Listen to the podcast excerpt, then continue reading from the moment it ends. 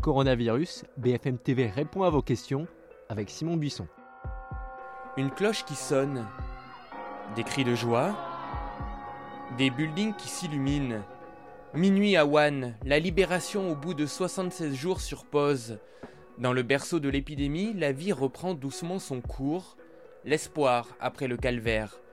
Confinement jour 23, bonjour et bienvenue. Nous sommes ensemble pour répondre à vos questions et vous accompagner. On attend vos messages sur les réseaux sociaux questions BFM TV et par mail bfmtv et vous bfmtv.fr.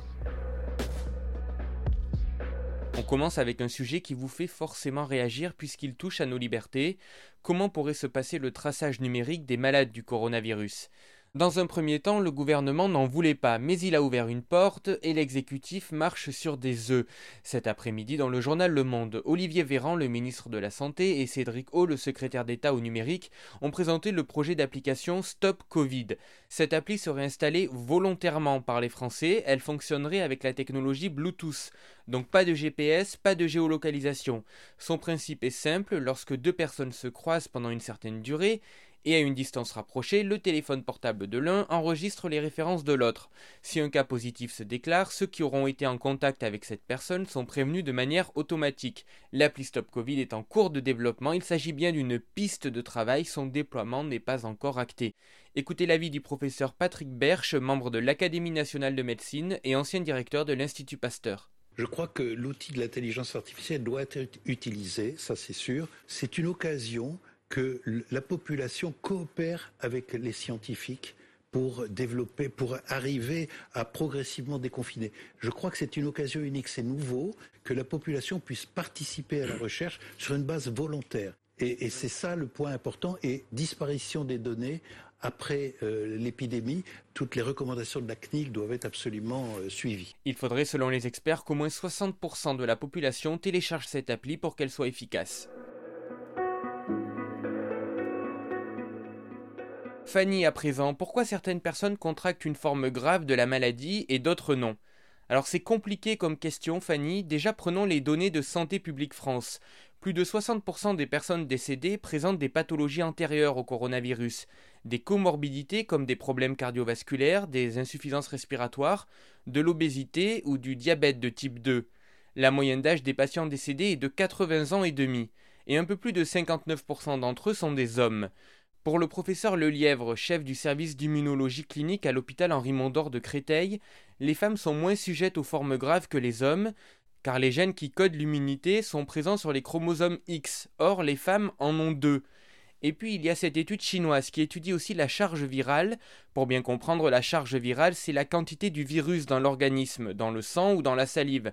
Pour les malades graves du Covid-19, la charge virale moyenne est environ 60 fois plus élevée que celle des cas bénins mais il faut rester très prudent. Macintosh nous demande Les légumes n'ont jamais été aussi chers. Un chou-fleur à 4 euros, un brocoli à 5 euros, c'est du jamais vu. Pourquoi une telle flambée? Alors oui, c'est vrai, certains fruits et légumes sont devenus plus chers ces dernières semaines dans les grandes surfaces. Vous citiez les choux-fleurs et les brocolis, mais il y a aussi les carottes dont le prix a parfois doublé. Il y a plusieurs raisons à cette hausse des prix. La première, c'est qu'avec le confinement, la grande distribution achète beaucoup plus français. Or, nos maraîchers ont des tarifs plus élevés qu'en Espagne ou ailleurs. Les récoltes sont compliquées par la pénurie de main-d'œuvre et le transport plus cher. Mais d'autres fruits et légumes restent stables, comme les pommes, parce qu'elles sont récoltées à l'automne et stockées dans des frigos.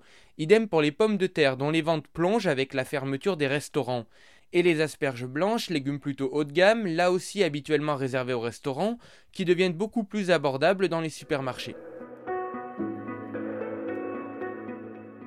Dominique nous pose la question, peut-on passer commande de ces courses par téléphone? Oui Dominique, plusieurs grands groupes ont mis en place un numéro vert à destination des personnes âgées ou en situation de handicap qui ne peuvent ni se déplacer ni commander en ligne. Quand vous passez commande, vous ne choisissez pas les produits dans le détail mais vous avez différentes tailles de paniers et de gammes de prix. On trouve même un panier bio ou des kits pour chiens et chats. Voici quelques numéros. Pour joindre Franprix, c'est le 0805 620 370. Pour joindre Monoprix, c'est le 0800 058 000. Ou encore pour joindre Carrefour, 0805 900 021. On passe à Aziz. J'ai une voiture en panne mais sous garantie jusqu'au 10 avril. Les garages constructeurs sont fermés. La garantie va-t-elle être prolongée? La DGCCRF, qui s'occupe de la consommation et de la répression des fraudes, nous indique qu'une ordonnance du 25 mars dernier proroge, c'est-à-dire prolonge les délais habituels de garantie, quel que soit le produit et l'enseigne. Actuellement, toutes les garanties qui s'arrêtent pendant la période du confinement se poursuivent automatiquement jusqu'au 23 août, cinq mois après le début de l'état d'urgence sanitaire. Pas besoin de vous signaler auprès de votre service après-vente avant la fin officielle de votre garantie, tant que vous présentez votre produit avant cette date du 23 août. En cas de litige, vous pouvez faire un signalement sur la plateforme Signal Conso de la DGCCRF. On termine avec Fabien. Alors Fabien, c'est le grand Manitou des podcasts à BFM TV, c'est aussi la voix des Dents et Dodo, notre podcast pour les enfants. Et il voudrait savoir comment faire quand on a un problème avec ses lunettes. Déjà, on peut appeler son opticien qui fait peut-être des permanences de quelques heures par semaine. Sinon, il y a un site internet qui recense les boutiques ouvertes département par département avec un système de garde. Vous allez sur urgenceopticien.fr. Vous obtiendrez alors un rendez-vous. Évidemment, vous ne pourrez pas acheter une paire de solaire pour votre heure de promenade autorisée. Priorité est donnée à la réparation des lunettes cassées, au renouvellement si vous avez une ordonnance précisant qu'il s'agit d'une urgence et au personnel soignant.